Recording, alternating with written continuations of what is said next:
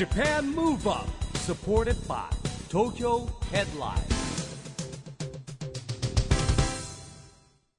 こんばんは。日本元気にプロデューサーの一木広治です。ナビゲーターのちぐさです。東京 FM Japan Move Up この番組は日本を元気にしようという東京ムーブアッププロジェクトと連携してラジオでも日本を元気にしようというプログラムです。はい、また都市型メディア東京ヘッドラインとも連動していろいろな角度から日本を盛り上げていきます。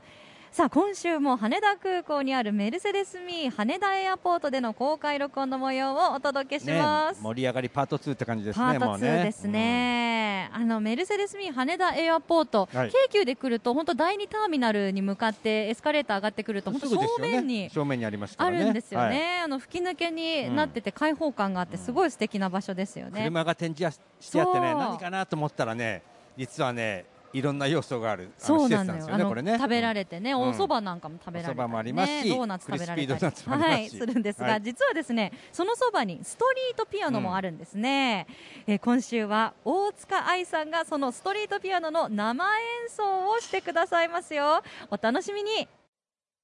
Japan Move Up supported by 東京ヘッドライン。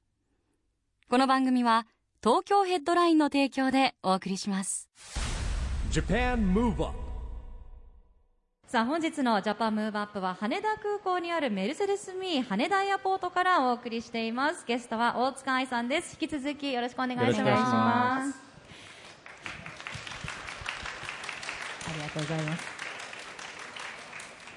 さあここメルセデス・ミー羽田エアポートはメルセデス・ベンツの最新モデルの展示やメルセデス・ベンツコレクションの販売伝説のそば店港屋さんもある素敵な空間なんですが近くにはストリートピアノがはい置いてあります。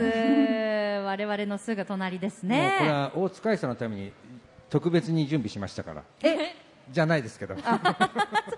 今そうなんですよね。期間限定で、まあ、ストリートピアノとして誰でも演奏できるようにと、えーここに設置してあるんですがはい。存在感すごいですね。ねキラキラ輝いていて黒光りしている、まあ、このピアノなんですがやっぱね輝きはいいものだから放っている輝きなんですね、河合の最高級グランドピアノあー。SK7 という。すごいきよくわかんないけどすごそうだね。そうなんですよ。名前的には。なんかあの 詳しくないとね、なんかえ化化粧品かなと思うんです違うんですよね。ベンツアーマーゲー SK7 みたいな感じですかねその。プロも憧れる特別なピアノらしいんですよね。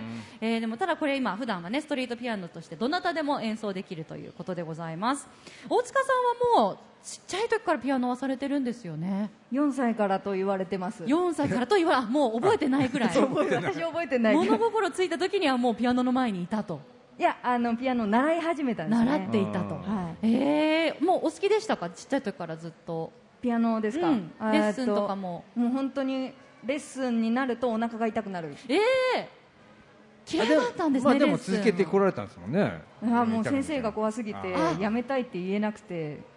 厳しい先生だよよくあるあるのね。ね。そうですよね、あとの宿題も出されてそれも嫌嫌じゃなかったですか、あもうそんな優しいもんじゃないですね、へー。宿題どころのあれじゃない、えーそうですね。ちょっとあまり表では言えない、えーかなりのスパルタ教室だったんですねえでもその厳しいレッスンにも、ね、ずっと耐えてあの10代後半ぐらいまでは通われてたんですよね、18ぐらいまででね。それはもうやめずに逃げずにいられたのはやっぱ好きだったからですか、全然好きじゃないんですけど 怖すぎて。もうやめる？え本当にやめられなかったずっと同じ先生ですか？そうです。あえこれーもすごいね。でもあの14さ年。作詞作曲とか始めたのもその先生の助言があって、そうです。へえー、でもこうお話聞いてると怖くてもやっぱ恩師というか、その方ともし出会ってなかったら今の大塚さんはなかったかもしれないいや本当今はもうすごい感謝してるというかもうあのそんなにうまくはないですけどその人様に聞いてもらえるようなあのピアノを弾けてるのはもちろん先生のおかげだなとは思ってます。あーあ今でもご存命ですか？先生は、先生は今でもご,、ご連絡取られたり全然知らない。そうなんですか？そ うですか？だって18歳から考えたらもう相当な年数そうかじゃあ経っちゃって18歳以来もうデビューした後とかも特に連絡と、一度だけ一度だけ。メールをお。あのいただきましたね。ああちらから。はい。えー、あのよかったねみたいな、テレビの生放送かなんかでえ弾ーき弾き語りをしてるのをご覧になったようでもうとても感動しましたというメールをいただきました。素晴らしい。え大塚さんもちゃんとご返信されあそうですね。もう感謝でいっぱいですと。なんかそのうちテレビの企画になりそうですね。昔のせ今の話を聞いた誰かテレビ局のねプロデューサーが。ちょっと再これ面会を見たい。白いぞみたいな。感じしますけどね、でもいつもご活躍を喜ばれてるんでしょうね、先生もね。ちなみにやっぱこういうあの高級ピアノはい。とかって、何かあのタッチが違ったり、弾いた感じが違ったり、テンションが変わったりするんですか、あでも音の立ちが良かったなと思いました。へえ、あ音感が僕らと違うじゃん違うものがねやっぱり多分聞こえるんです。なんか触り心地、弾き心地、タッチが。音が立ってるななんかお米みたいな感じで粒が立ってるなみたいな。わかりやすい。米粒美味しいお米立ってますもんね、あそういう感じで音の一粒一粒が立ってるようなイメージ、そうですね。なんですね。いやーじゃあぜひその米粒が立ってるような感覚のピアノの音、市木さん我々も聞きたいですよね。いやもう聞きたいですね会場の皆様いかがでしょうか？ここら辺で生の音聞きたいですね。大塚さん今日は弾き語りをしてくださるんですよね。大丈夫かな？大丈夫ですか？前座でちぐさがやりますか？とかいやいやいやいやいけないです。そうですねデュエットいやいやいけないです。ご勘弁。はいあのこういう弾き語りってあの普段は少しなんかちょっとこう緊張したりもされるんですか？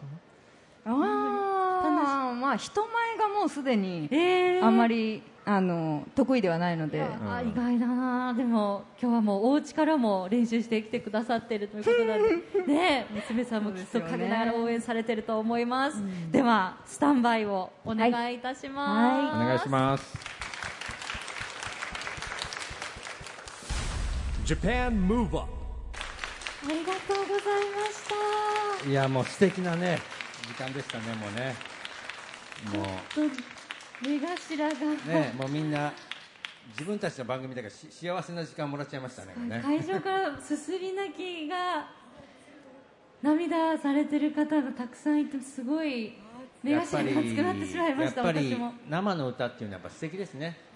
本当にあのピアノの音と大塚さんの生のこの角度から見てるとねあの声声歌のトーンとピアノを演奏する手のトーンのこう強弱が見れて、なんかすごく得した気分になっちゃいましたけど僕はもう。こんなあ近りがいところとうございまですね拝見できて贅沢な時間ありがとうございました。いやもう感動のひとときでした。もう幸せな気分になりました。暑いですね。えー金魚花火プラネタリウム披露いただきましたが会場からももう本当にすすり泣きが聞こえてで皆さんハンカチ出して、ね、目頭を拭われてたり。すすり泣きって聞こえるとあホラーを思い出しちゃう楽しそう。恨めしい泣き方じゃなくて感動のすすり泣きでしたがいかがでしたか？本当にお客様近くにもねいらっしゃったと思うんですけど。はい。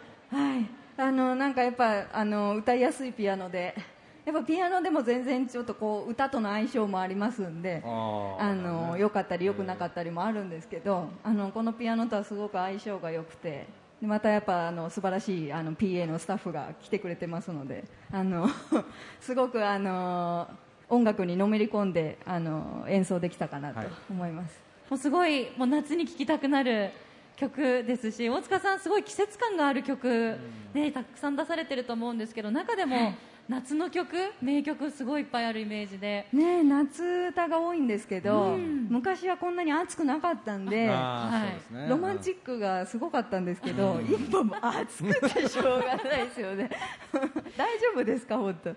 無理しないで、そうですか。なんか夏歌書くときに意識してることとかはい。あるんですか、それともまあ今はね、まあ、ちょっとかなり猛暑続いてたり危険な暑さですけど、こういうところが夏歌は比較的書きやすいなとかそういうところってありますか、もう夏はどこを切り取っても、ロマンチックときめきが溢れているんですよね。女性のサンダル一つにしてもその風に揺れるこうスカートのこう裾の感じだったり風鈴の揺れだったりっていうその風を感じるところだったり、あとそういう空のあの雲のなんか形だったりとか、でまた夜になるとそれはそれですごいロマンチックな虫の音と下駄の音だったりとか、もうときめきしかないんですよね夏、今まではそうですよね。あ今までの今までは。ちょっと今もう外出れない。なかなかね。まあ、まあ、花火やお祭りもありますからね夏はね,、まあでもそうですね、ええちょっとでもこう涼みたいんですけどうんね、そういう時はまあロマンスは。多分でも夏のロマンスはきっと永遠でしょうね。いやーどんなに暑くなってもね。やっぱ夏は好きなんですけどね今までは。うん。また過ごしやすい夏が戻ってくることを祈りつつっていう感じですかね。でもあの先ほどもまあライブに関して、まあ、皆さんが聴きたい曲やりますとおっしゃってましたけどもみんなが聴きたい曲を届けるっていうのは大塚さんのポリシーなんですか？まあ、今日は夏の歌っていう縛りで、あの聞いていただいたんですけども、あのー普段のライブとかでは、やっぱりこう、あのーそんなに大塚愛好きじゃないけどなんか友達のあれでついてきちゃったとかなんかフラット通りがかったとかそういう大塚愛好きじゃない方にも楽しんでもらえるように、おそらくこれなら知ってるだろうっていう曲はあの必ずやるようにしているので、はい、あのそこはもう使命じゃないけどあのいやいやまあ、まあ感謝感に謝ですね。大塚愛さん好きな人が聞きに来ると思いますよ。もちろんそうですけどでもそこってすごい、まあ、みんなが聴きたい曲を届けるっていうのはそこにあの大塚さんのこうプロ魂というかサーまあ、ビス精感謝神とプロですねダンス感謝。と感謝。はい。がけ感じますよね。詰まってるように。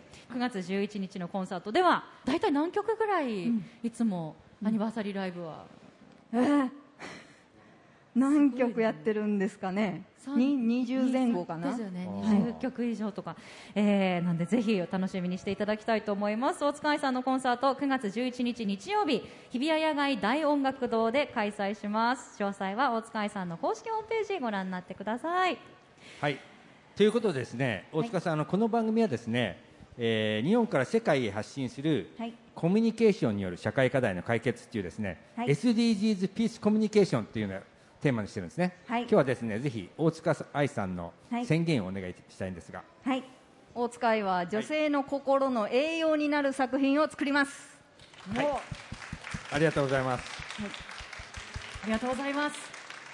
これはね SDGs でいうとね働きがい経済効果あったんですよね、8う番ん、あとすべての人に健康と福祉をと3番目。あ3番。あとあれジェンダー平等を実現しようにもつながっていくかもしれないですねうん。5番のね。ね。はい。はい、でもこの女性の心にの栄養になる作品っていうのは、まあ女性を元気づけたいっていう思いって結構デビュー当初からお持ちのまあゴールですよね。そうですね。私がもう自分でそのまま作ったものは大体女性の気持ちがもう多分ほとんどで、やっぱそれに共感して、えー、とちょっとでもこう癒しだったりとか勇気をもらったりとかっていうことがやっぱりもう最初の筋だと思うんですよね。そんな中でもこう、えー、と家族だったり友人だったりとかがやっぱりライブとかに来てあのすごいあの元気をもらえたちょっと頑張ろうと思う明日からもっていう一言をやっぱもらうたびにあのそうやってちょっと日々の疲れだったりとか悩みだったりとかちょっと行き詰まった感情だったりとか嬉しい気持ちもそうだけど一緒にこう共感できることでなんかちょっとこう元気をもしこう沸かせるものができるんであればもうぜひそこに全力を注ぎたいなというところであります。ありが拍手がありがとうございます、はいありがとうございます。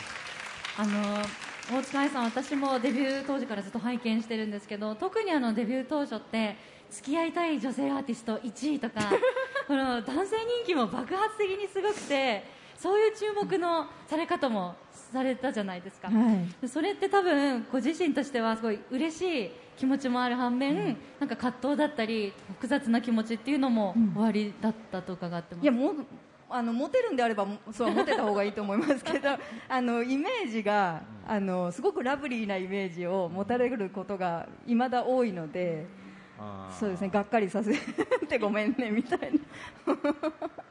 いや話してみると面白い人みたいなところね。そうなんだやっぱ作品のイメージと、お話しした時のとかライブの時のイメージのそのギャップもまた良さだったりあとでももうキャリアを積むにつれてもう音楽の幅も多分もっと広がってきていて、作品から見る大塚愛さんのイメージこう思われやすいっていうイメージ像も変わってきたりもしてますか、ああどうですかね。でもどんどん自分自身もやっぱり若い頃よりはすごいしっかりとして、あのーだいぶ強くなってきたなって思うのでそういうところでなんかああの大塚愛さんもこんなに強くなってみたいな感じがもしこうムンムンと伝わるんであればいいことだなと。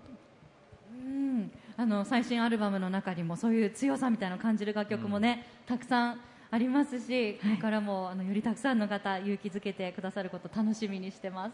ありがとうございます。さあというわけで楽しい時間はあっという間でですねそろそろお別れの時間が近づいてきてしまいました、えー大塚愛さんを招いているメルセデスミー羽田エアポートでの公開収録、えー終わる前にですねぜひ大塚さんに今日お集まりいただいた皆さんとラジオで聞いてくださっているリスナーの方にメッセージをお願いいたしますはい、暑い中、本当にね立ち止まってずっと聞いてくださって本当にありがとうございます。体調大丈夫ですか？ね、あのここから飛び立つ方は気をつけていってらっしゃい。そして無事に帰ってきてください。そしてあのどっかで、えーライブなどいろんなところでまたぜひ会えますように、えー皆さんぜひ元気にお過ごしください。ありがとうございました。ありがとうございまますした。ゲストはシンガーソングライターの大塚愛さんでした。ありがとうございました。ありがとうございました。Japan Move Up ここで東京ヘッドラインからのお知らせです東京ヘッドラインのウェブサイトではオリジナル記事が大幅に増加しています。最近の人気記事はガールズガールズ小田ゆずはのゆずは24時第31回。情報写真多め横浜流星緊張するキンプリ高橋と二人きりにしてほしいと監督に頼んだ理由に会場感動。3代目エリー・ CrazyBoy の主催フェスに PK シーズ、スウェイ、アイスクリームが出演。もうつぶつぶの時代じゃない？ゴロゴロフルーツ飲料が密かに来ている。などがよく読まれていました。その他にもたくさんの記事が毎日更新されていますのでぜひ東京ヘッドラインウェブや SNS をチェックしてくださいね。Japan Move Up 先週今週とメルセデスミー羽田エアポートで行われた公開録音の模様をお届けしましたいやでもやっぱり生演奏しかもね生を使い素敵でしたね。本当そうですよね。もうちぐさなんか涙ぐそうめちゃめちゃ涙こらえましたよ、感動しましたね。感動したし。幸せな時間でしたね。そうあとあの 集まった皆さんへの優しさ、大塚さんのうんみんな暑くないですか？とか水分取ってね大丈夫、うん。とか声かけてる姿にねもなんか感動してしまいました、優しい方でしたね、はいえーそんな大塚愛さんのサイン入りのメルセデス・ベンツハイドロフラスクステンレスボトル16オンスワイドマウスを5名の方にプレゼントします。応募方法は東京ヘッドラインとメルセデスミーのツイッターアカウントをフォロー。えすでにフォローされている方も対象です。東京ヘッドラインのツイッターにあるプレゼント告知投稿にいいねを押してください。当選された方には DM を送らせていただきます。詳しくは東京ヘッドラインのツイッターをご覧ください。さあということでジャパンムーブアップそろそろお別れのお時間です。次回も元気のヒントをたくさん見つけていきましょう。はいこれからもみんなで知恵を出し合って日本そして世界をつなげて地球を元気にしていきましょう。はい、うジャパンムーブアップお相手は市木浩二と。ちぐさでした。この後も東京 FM の番組でお楽しみください。それでは来週来週。ジャパンムーブアップ supported by 東京ヘッドライン。この番組は東京ヘッドラインの提供でお送りしました